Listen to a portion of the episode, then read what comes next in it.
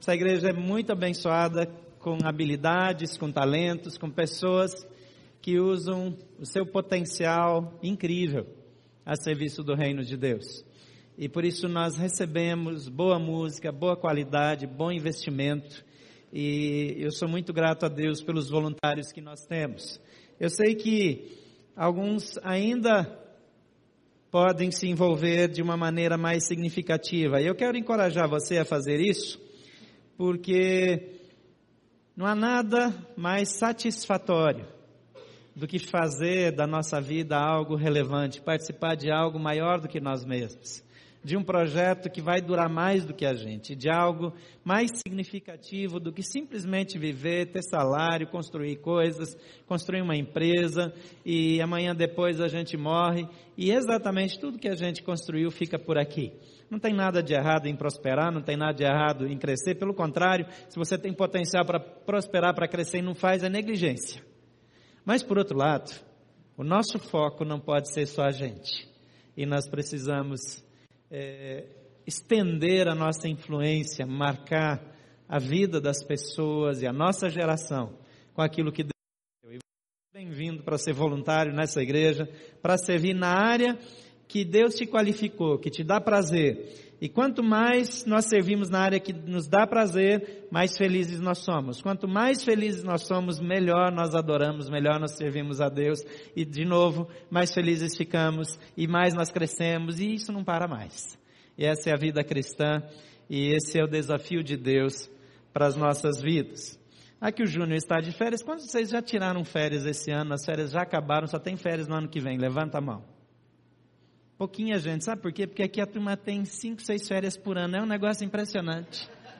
Eu estava aqui querendo fazer inveja para vocês que eu vou tirar férias amanhã, mas vocês quebraram tudo. Só uns três levantaram a mão. Todo mundo tem férias já de novo.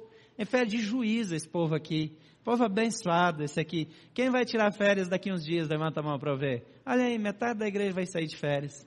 Então, eu também vou dessa vez. Orem por mim. Não tem nada demais, né? Poxa, então que pena. Mas é, vamos então aproveitar bem as férias. Eu acho que eu vou tirar as férias mais longas dos últimos 10 ou talvez 15 anos.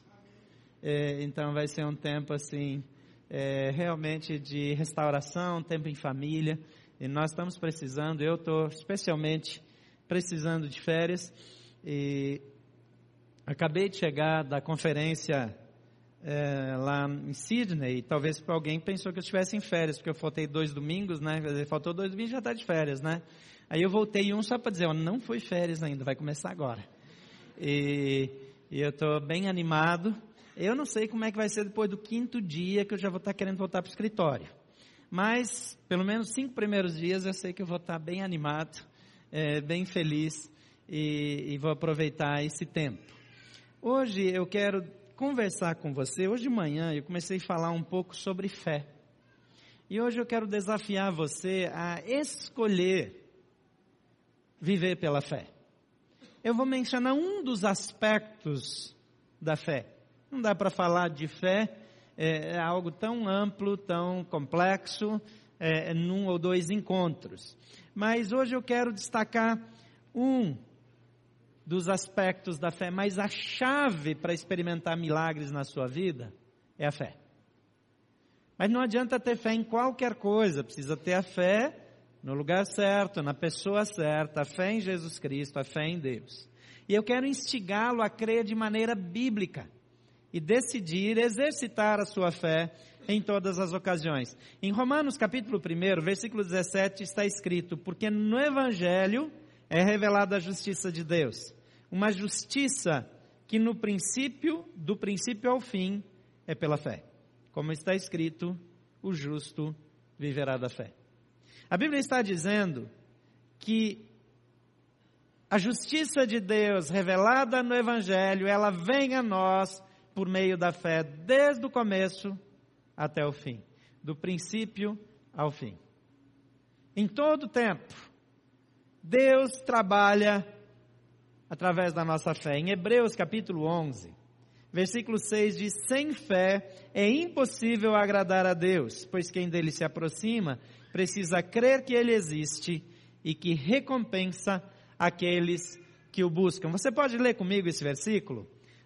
Sem fé é impossível agradar a Deus, pois quem dele se aproxima precisa crer que ele existe e que recompensa aqueles que o buscam. O que é a fé? A fé como um diamante, ele tem múltiplas facetas. Quanto mais facetas tem um diamante, mais nobre, mais caro, mais raro. Uma das facetas da fé é que fé é ver as coisas do ponto de vista de Deus. É enxergar como Deus enxerga. Se você é casado, você concorda comigo que é fácil ter pontos de vista diferentes, não é verdade? O marido vê um negócio, a mulher vê outro. Se você tem filhos, você sabe que é fácil ter pontos de vista diferentes, visões diferentes. Então a fé é não focar na maneira como eu vejo, não focar na maneira como você vê, mas focar na maneira como Deus vê. E para ajudar o que é fé, eu quero destacar algumas coisas que a fé não é. Às vezes isso ajuda um pouco. Em primeiro lugar, desejo não é fé. Você pode desejar coisas, e um desejo pode até te levar à fé. Mas desejar determinada coisa não é fé, é desejo. É. Um adolescente pode desejar um carro, um adulto pode desejar uma empresa, um emprego maior, pode desejar passar num concurso, pode desejar várias coisas. Desejos são coisas legítimas. Eu posso orar por esse desejo. Isso pode ser sincero, pode ser significativo, mas não significa que esse sentimento seja fé. Fé e desejo são coisas diferentes. Veja que não há nenhum problema de ter desejos. Mas a gente só não pode confundir isso com fé. Outra coisa que eu escolhi chamar de auto-engano. Fingir que algo não é que algo que não é certo é correto, não é fé. Eu há muitos anos atrás, minha irmã voltou da Alemanha e ela trouxe um pacote de bombons. Naquela época eu ainda pensava que os alemães sabiam fazer doces bons. E eu vi aquele pacotão de bombons e eu fiquei empolgado. E eu fui pegar um bombom daquele, ele tinha uma casca da, da, de chocolate da largura de uma unha, mais ou menos. E sabe o que tinha no meio? Manteiga. Manteiga. Sem sal. Se pelo menos fosse com sal, passava num pãozinho ali, né? Mas não, sem sal. Manteiga. Se você espetar um pedaço de manteiga e, e, e botar na boca e dizer que é chocolate, não vira chocolate, é manteiga igual. Às vezes, eu quero negar uma coisa que está acontecendo na minha família e eu penso que é fé. A casa caiu, mas eu digo, está tudo bem em nome de Jesus. Não, isso é. Não está tudo bem. Em nome de Jesus vai ficar bem. Em nome de Jesus eu vou continuar, mas não está bem. Eu tenho uma dívida impagável, eu não consigo pagar, eu não faço nada, mas eu finjo que está tudo bem. Fingir que está tudo bem não é fé, é estupidez. Fazer de conta que o casamento não acabou quando acabou é auto-engano. Fé é dizer, eu vou continuar investindo nesse casamento mesmo que ele acabou, porque Deus pode me fortalecer e dar vitória. Isso é fé. De vez em quando eu vou dizer, apesar disso, apesar daquilo. Mas auto-engano. Fingir que algo que não é certo é certo, não é fé. Sentimento também não é fé. É muito importante que você entenda que os sentimentos eles tendem a se interpor no caminho da fé. Às vezes nós sentimos que determinada coisa é certa e queremos seguir naquele caminho. Queremos entrar num relacionamento, num negócio, ter determinada atitude por causa de um sentimento. Você pode ter fé ou não nessas situações. Mas porque eu sinto, isso não pode, não deve ser confundido com fé. A fé, de novo, é algo que eu digo, apesar dos meus sentimentos, eu vou fazer o que é certo. Apesar da minha vontade de chutar o balde, eu vou continuar. Apesar de que a circunstância me favorece a viver de maneira totalmente errada diante de Deus, eu vou continuar fazendo o que é certo. Isso é fé. Avançar pela fé e não pelo sentimento. Outra coisa, negociar com Deus não é fé. Deus não é um negociador. Às vezes a gente faz uma oração e diz assim: Deus, se o Senhor fizer isso, então eu te servirei. Se o Senhor fizer aquilo, então eu vou dar de volta. Se o Senhor me der dinheiro, eu vou sustentar um missionário no Azerbaijão. Se pelo menos ele dissesse eu vou para o Azerbaijão. Mas geralmente não, eu vou mandar alguém, vou terceirizar o negócio, vou botar um outro infeliz lá para tomar um tiro no meu lugar, eu vou ficar bem aqui. Não é fé, gente. Negociação com Deus não tem a ver. Se me der o que eu quero, em troca farei isso ou aquilo. Fé é dizer, Senhor, não faz sentido para mim, mas já que o Senhor está dizendo para eu fazer, eu vou fazer isso ou aquilo. Apesar de eu não me achar em condições, apesar de eu não enxergar o porquê o Senhor está me escolhendo, mas eu vou obedecer. Então vamos pensar um pouquinho é, no que é fé. Um dos aspectos eu já mencionei que a fé é ver as coisas do ponto de vista de Deus. Em Hebreus capítulo 11, versículo 1 diz assim: Ora, a fé é o firme fundamento das coisas que se esperam e a prova das coisas que não se veem. Você parou para pensar? Aqui está falando de fé e está falando de coisas que fisicamente a gente não vê. Isso significa que fé tem a ver com a minha visão. Com aquilo que eu vejo, com aquilo que eu não vejo. Aquilo que eu consigo acreditar, aquilo que eu não consigo acreditar. A Bíblia diz que a fé é uma maneira de ver. Como eu disse, nós temos vários diferentes pontos de vista. Eu já falei é, é, com vocês da diferença da maneira de olhar do homem e da mulher a, a, mulher vai no caixa eletrônico e agora, pelo menos lá no Banco do Brasil, tem uma senha de letras e, e tem a senha numérica e, e, e, as letras estão aqui do lado. Sabe como é que eu faço para achar a minha letra? Eu olho aqui, depois eu viro e olho aqui. A Tuca vai lá, eu não sei como ela. No chute. E acerta. No chute.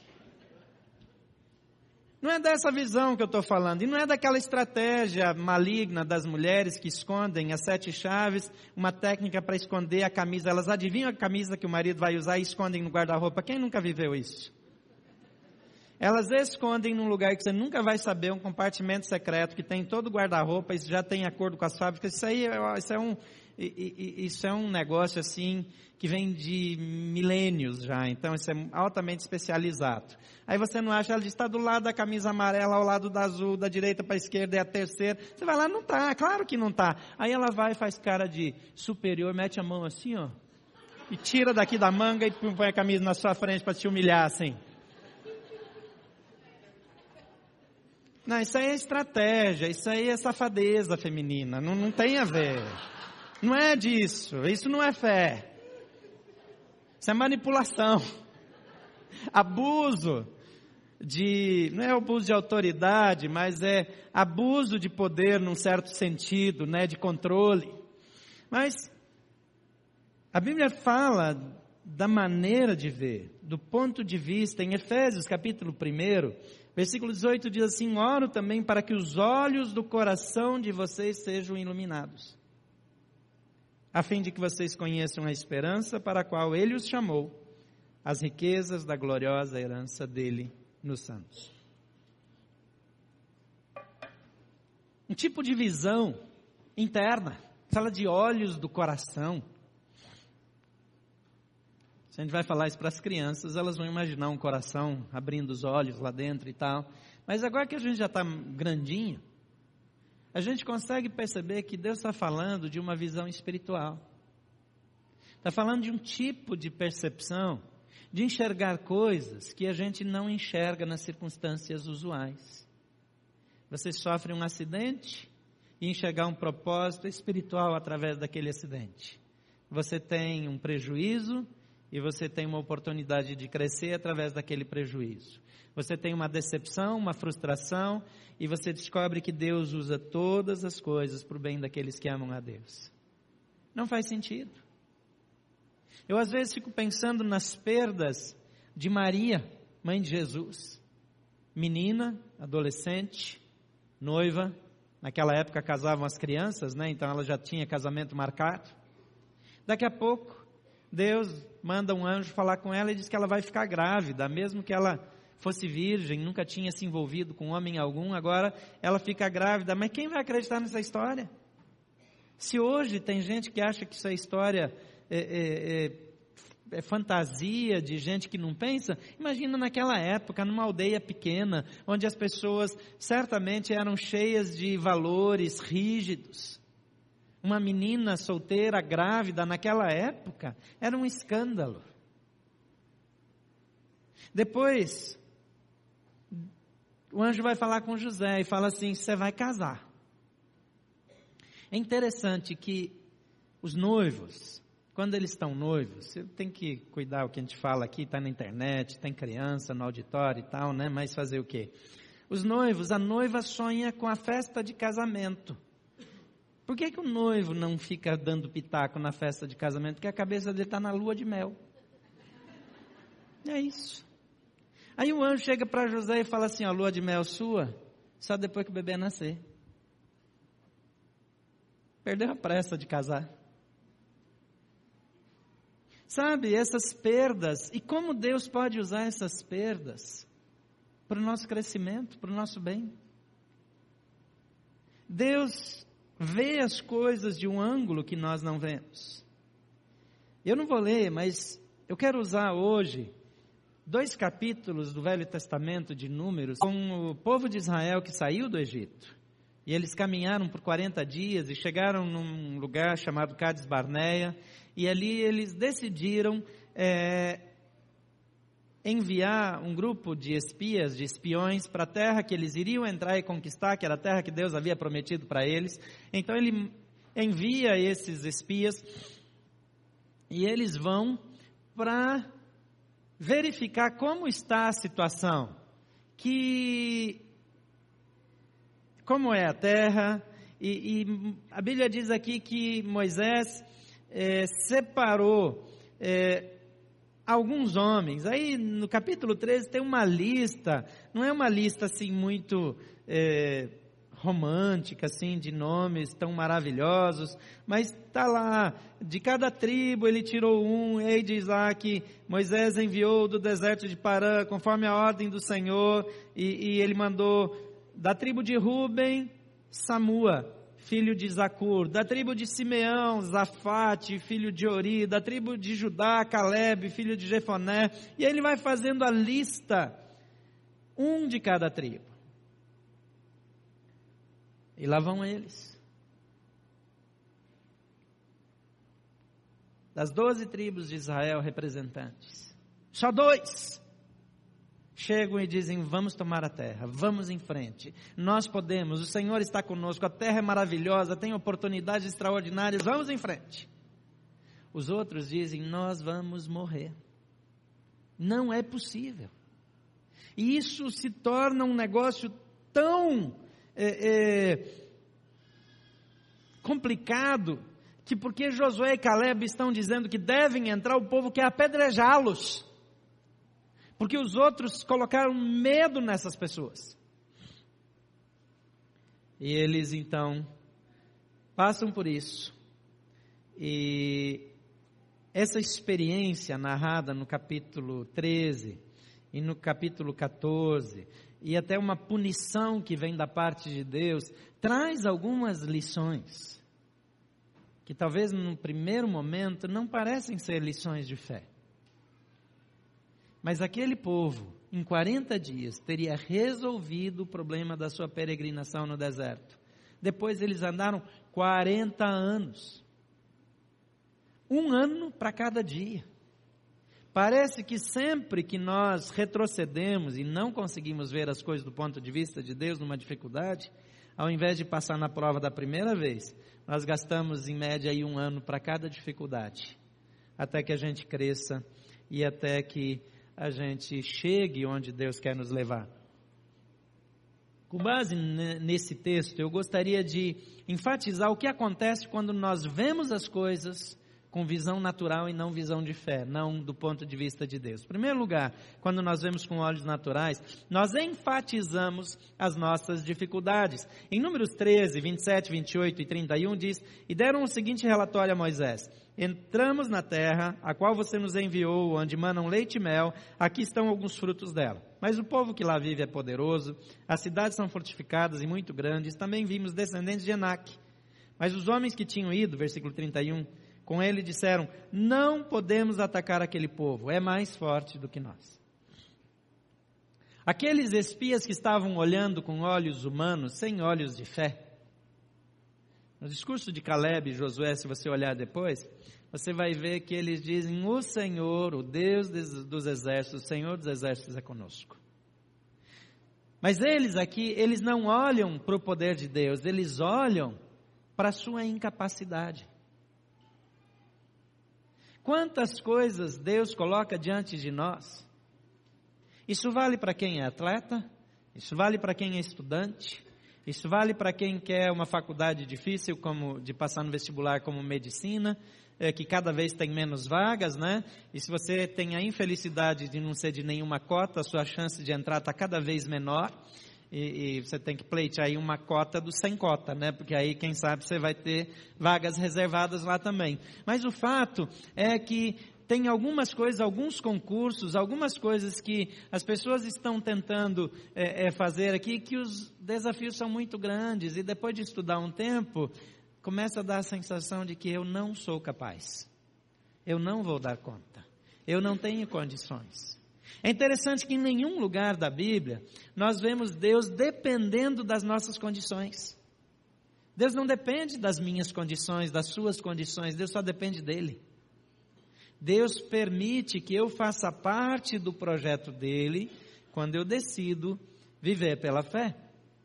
E quando nós olhamos com olhos naturais, então nós enfatizamos as dificuldades. Segunda coisa que nós fazemos é que nós subestimamos as nossas habilidades. É difícil demais, tem guerreiros demais, eles são fortes demais.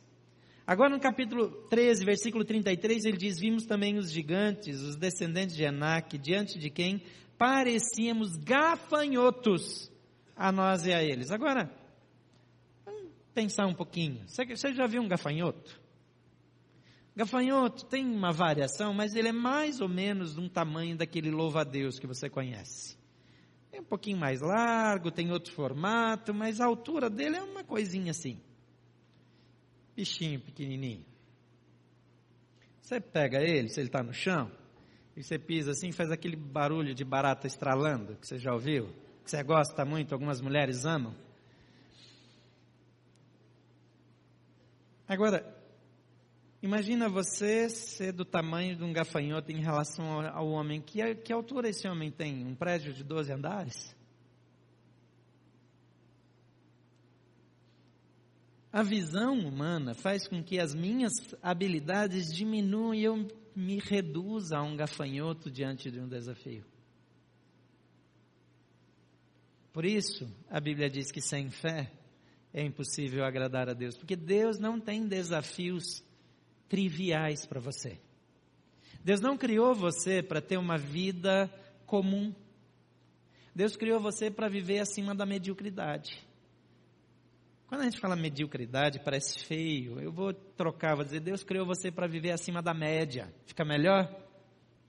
A mediocridade é, é ser, é se nivelar pela média. O meu alvo é ser no máximo mediano. Se eu conseguir a média para passar na escola, eu estou feliz. Esse é o pensamento medíocre. Deus nos criou para vivermos acima da média, a superarmos.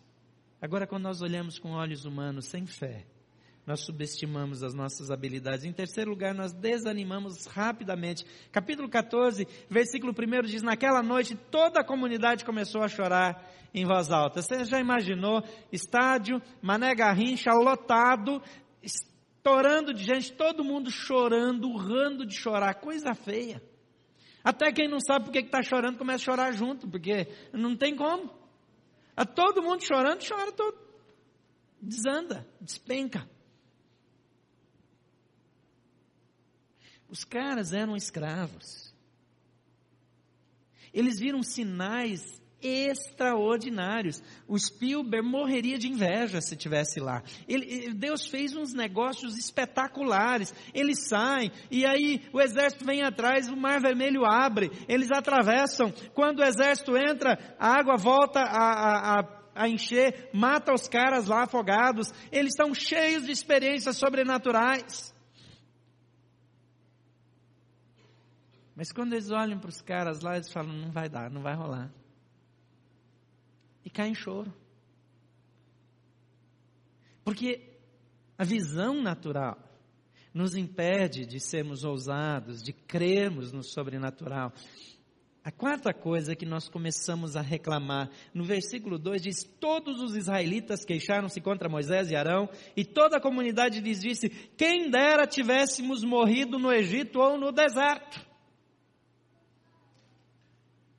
Eu acho que se eu fosse Deus, eu dizia, então morre infeliz.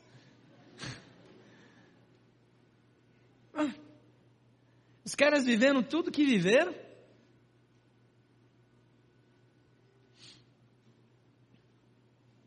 Mas a visão natural faz isso. A gente perde a capacidade de ver espiritualmente. Em quinto lugar, desistimos e culpamos Deus. Olha o que eles dizem aqui no capítulo 14 também, versículo 3, é, perdão, é, 14, 3, isso. Por que o Senhor está nos trazendo para essa terra? Só para nos deixar cair a espada? Veja que eles não tinham lutado com ninguém, ninguém tinha morrido. Nada tinha acontecido, está todo mundo lá com saúde, nem gripe eles tinham. Nada, nem um resfriadinho. Agora eles estão dizendo: Deus nos trouxe para cá para cair a espada. As nossas mulheres e nossos filhos serão tomados como despojo de guerra. Não seria melhor voltar para o Egito? Quando a gente olha do ângulo que a gente está olhando e não do ângulo que eles estão olhando, é um bando de gente estúpida que tem que virar de quina para a lua e descer a vara. Mas quando a gente está na nossa vez de confiar em Deus, às vezes a gente enxerga exatamente da mesma maneira. Exatamente da mesma maneira. Agora, o que acontece quando nós vemos do ponto de vista de Deus? A fé, em primeiro lugar, ela reduz a dimensão dos meus problemas. Os problemas existem, veja lá, quando eu vejo com os olhos humanos, eu potencializo os problemas. Agora, quando eu olho com a visão de fé, quando eu olho do ponto de vista de Deus, a fé reduz a dimensão dos meus problemas. Gênesis 18, 14, eh, diz assim: Existe alguma coisa impossível para o Senhor? Na primavera voltarei a você e Sara terá um filho. Abraão está lá recebendo a notícia de que ele vai ser pai. Mas, né? Ele já está assim naquela fase da vida que não tem mais filho, não tem mais muita outra coisa também. Já passou a fase dele. Ele fala: não vai rolar, não tem mais como, não dá para ter filho. E o anjo que está falando com ele diz: tem alguma coisa difícil para Deus? Tem alguma coisa que Deus não possa na sua vida? Quando eu enfrento uma dificuldade, eu preciso olhar de volta e dizer: Senhor, para mim não dá, mas para ti dá. O Senhor pode. O Senhor tem condições. Então, eu continuo crendo. Lucas 1,37 diz de novo: Pois nada é impossível para Deus. Para os homens é impossível, mas para Deus nada é impossível. Segundo lugar, a fé cria o ambiente para que o milagre aconteça. A fé é a oportunidade, é, é, cria a oportunidade, porque o problema existe. Deixa eu dizer uma coisa para você: todos nós temos problemas e continuaremos tendo. Todos nós passamos por dificuldades e vamos continuar passando. Se nós não temos fé, nós vamos enfrentar um vamos ter uma experiência ruim. Se nós estamos, temos fé, nós vamos crescer com aquela experiência, nós vamos ver Deus agindo, fazendo milagres, e aquilo vai ser um marco na nossa vida. Nossa atitude, a nossa visão determina o que vai ser, qual o efeito colateral das nossas experiências difíceis. A fé cria o ambiente. Em Marcos 11, 22 a 24 diz, respondeu Jesus, tenham fé em Deus. Eu lhes asseguro que se alguém disser a este monte, levante-se e atire-se ao mar, e não duvidar em seu coração, mas crer que isso acontecerá, assim lhe será feito. Portanto, eu lhes digo tudo o que vocês pedirem em oração, creiam que já o receberam, e assim lhe sucederá.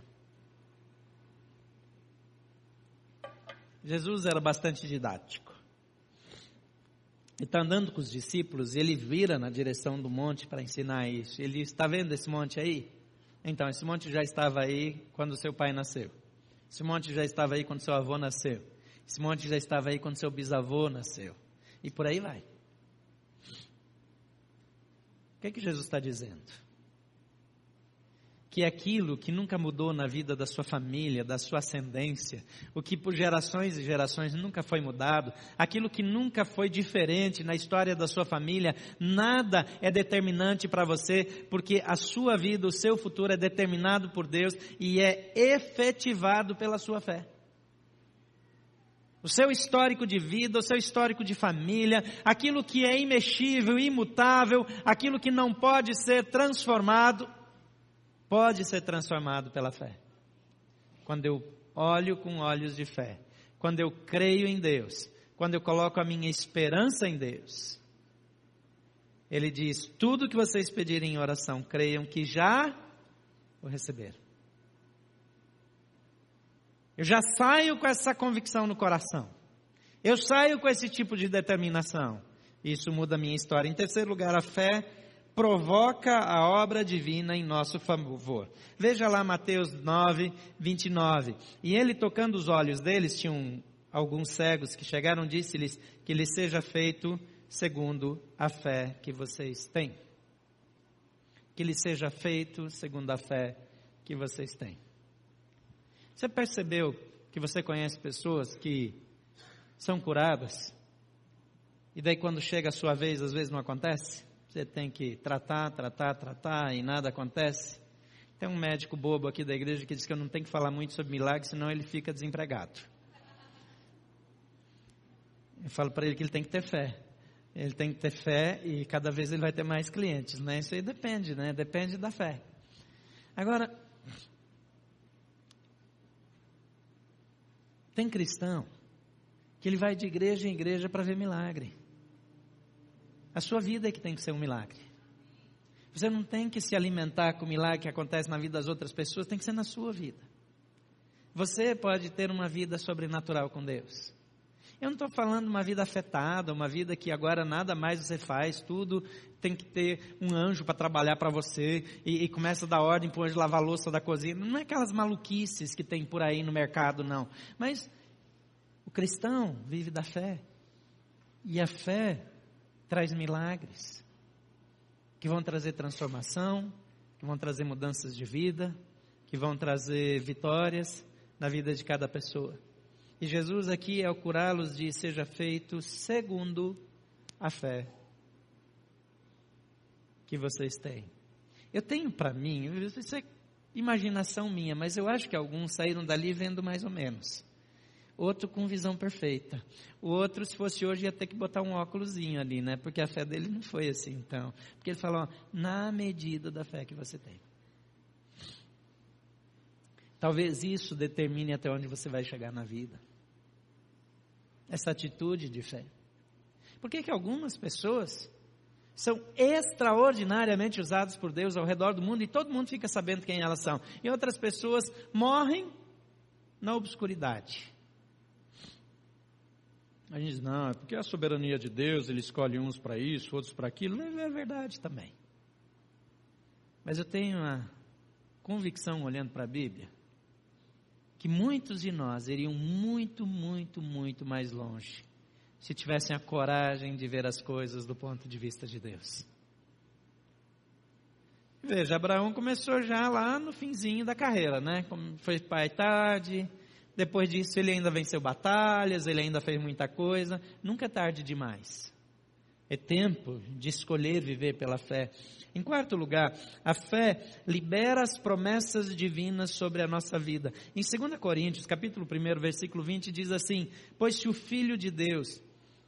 Perdão, eu estou com um texto trocado aqui, vamos ler só na mensagem. O texto que está aqui, na verdade, é o 19, o versículo 19. Eu quero o 20. Aqui diz: Seja, na mensagem diz assim: Seja o que for que Deus prometeu, tenha a marca do sim. Na outra versão diz: tantas quantas forem as promessas de Deus, elas têm em Cristo o sim, e por nós o amém é pronunciado. Aqui, na mensagem, olha como o texto ficou: seja o que for que Deus prometeu, tem a marca do sim de Jesus. Nele, isso é o que pregamos e oramos, o grande amém, o sim de Deus e também o nosso sim inequívoco. Nós somos chamados para também confirmar. A parte de Deus é confirmada em Cristo Jesus e precisa ser confirmada por mim para que ela seja realidade na minha vida. Senão vai ser na vida do outro, do outro, do outro e não na minha. E tem algumas pessoas que serão espectadores dos grandes feitos de Deus, mas alguns serão protagonistas. E eu quero estar nesse time aí.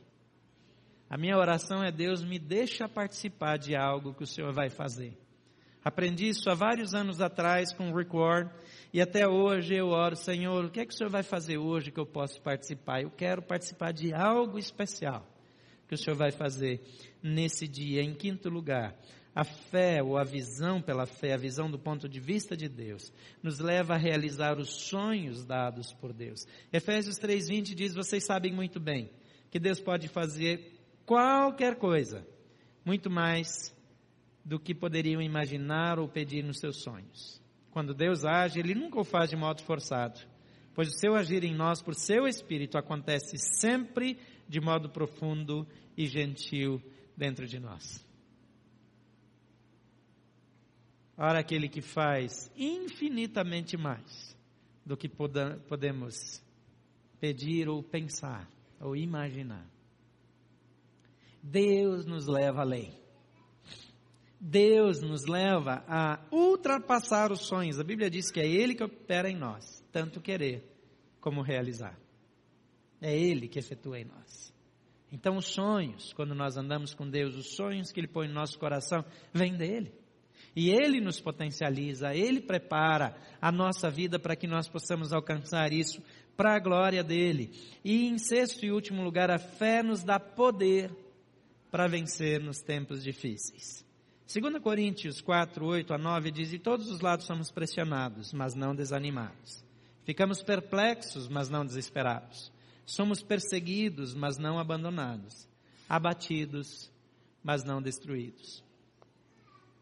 Eu não sei das dificuldades, das lutas, das crises que você enfrenta. Problemas e dificuldades são comuns. Nós vivemos problemas, nós enfrentamos dificuldades, mas a maneira como nós vamos superá-las depende do nosso olhar, o olhar da fé. Talvez você viva um momento de crise hoje, na sua vida pessoal, na sua vida profissional, no seu casamento, no seu relacionamento familiar. As crises vêm. As crises batem na nossa porta. Jesus, ele conta uma história, ele diz que Dois homens construíram a sua casa, um era sábio, o outro não era sábio, e o que não era sábio construiu a casa na areia sem fundamento. E o outro construiu ali perto também, mas ele escavou fundo até achar a rocha e fez o fundamento na rocha.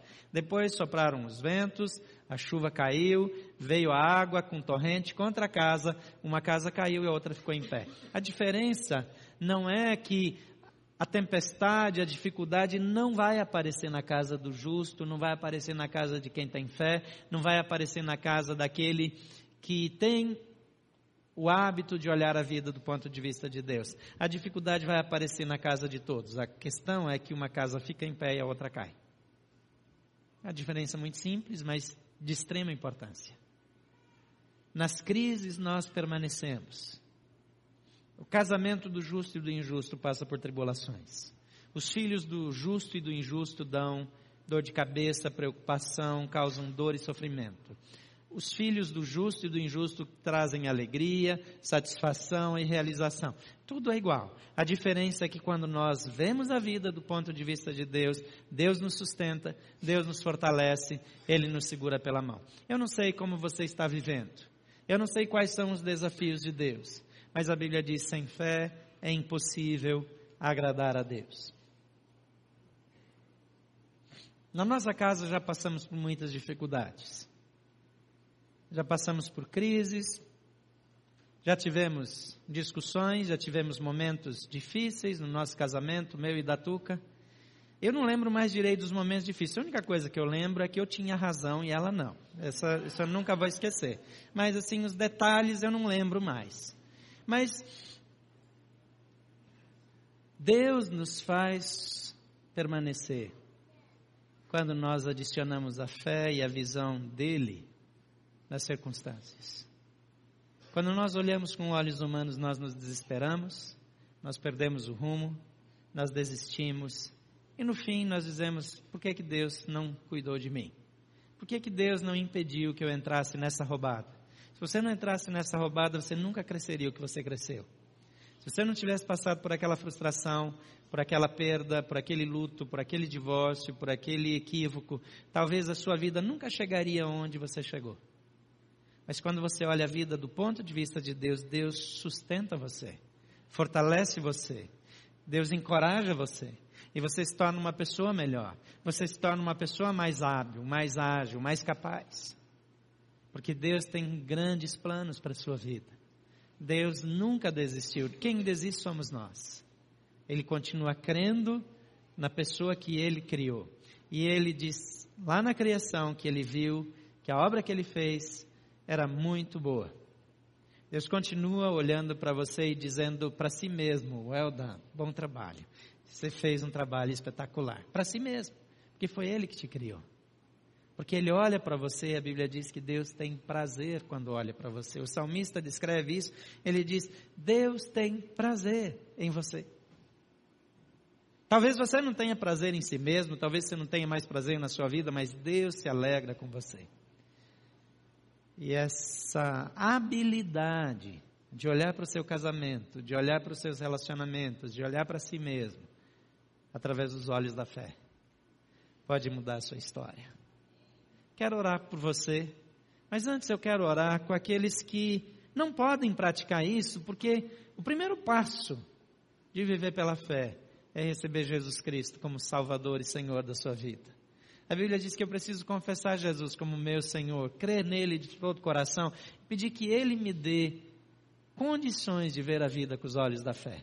Quando nós damos esse passo, essa vida sobrenatural é ativada na nossa vida. A partir daí é praticar, é crescer. Eu não fico perfeito quando eu recebo a Jesus como Senhor da minha vida. Eu continuo cometendo erros e todos nós continuamos cometendo erros, mas cada dia nós podemos errar menos. Porque nós crescemos em Deus, porque aprendemos com as experiências e nos desenvolvemos cada vez mais. Jesus Cristo já faz parte da sua vida. Ele já é Senhor, ele já é amigo, você tem um relacionamento real, significativo com ele. Eu quero orar com você.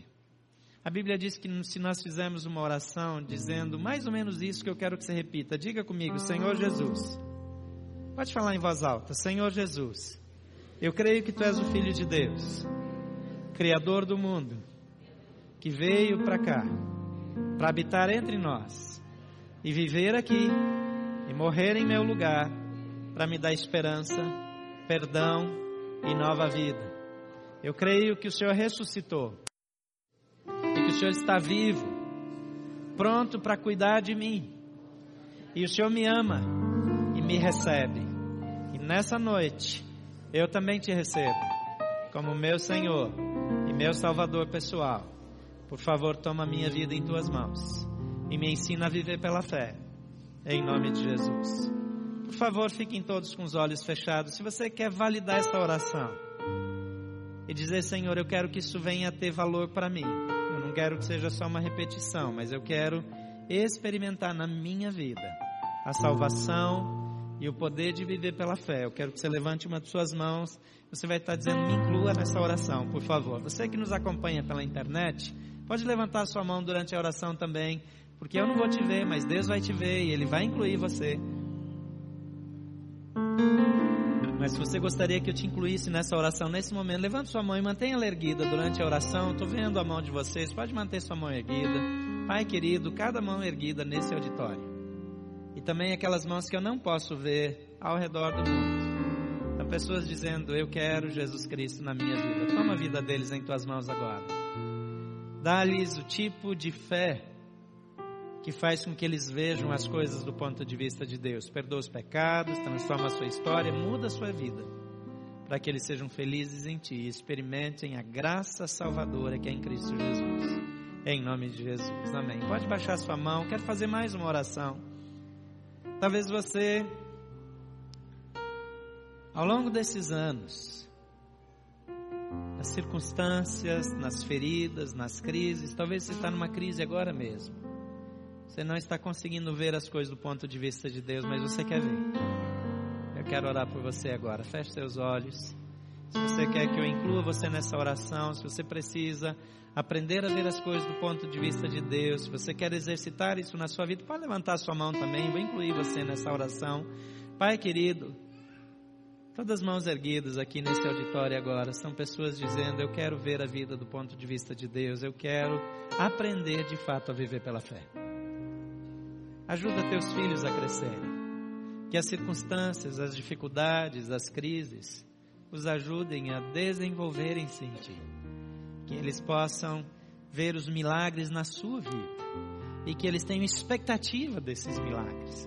Que o Senhor possa dar-lhes uma vida cheia da tua alegria, do teu poder e que a tua obra de transformação completa em cada vida. Eu oro assim por eles, abençoando-os em nome de Jesus. Amém.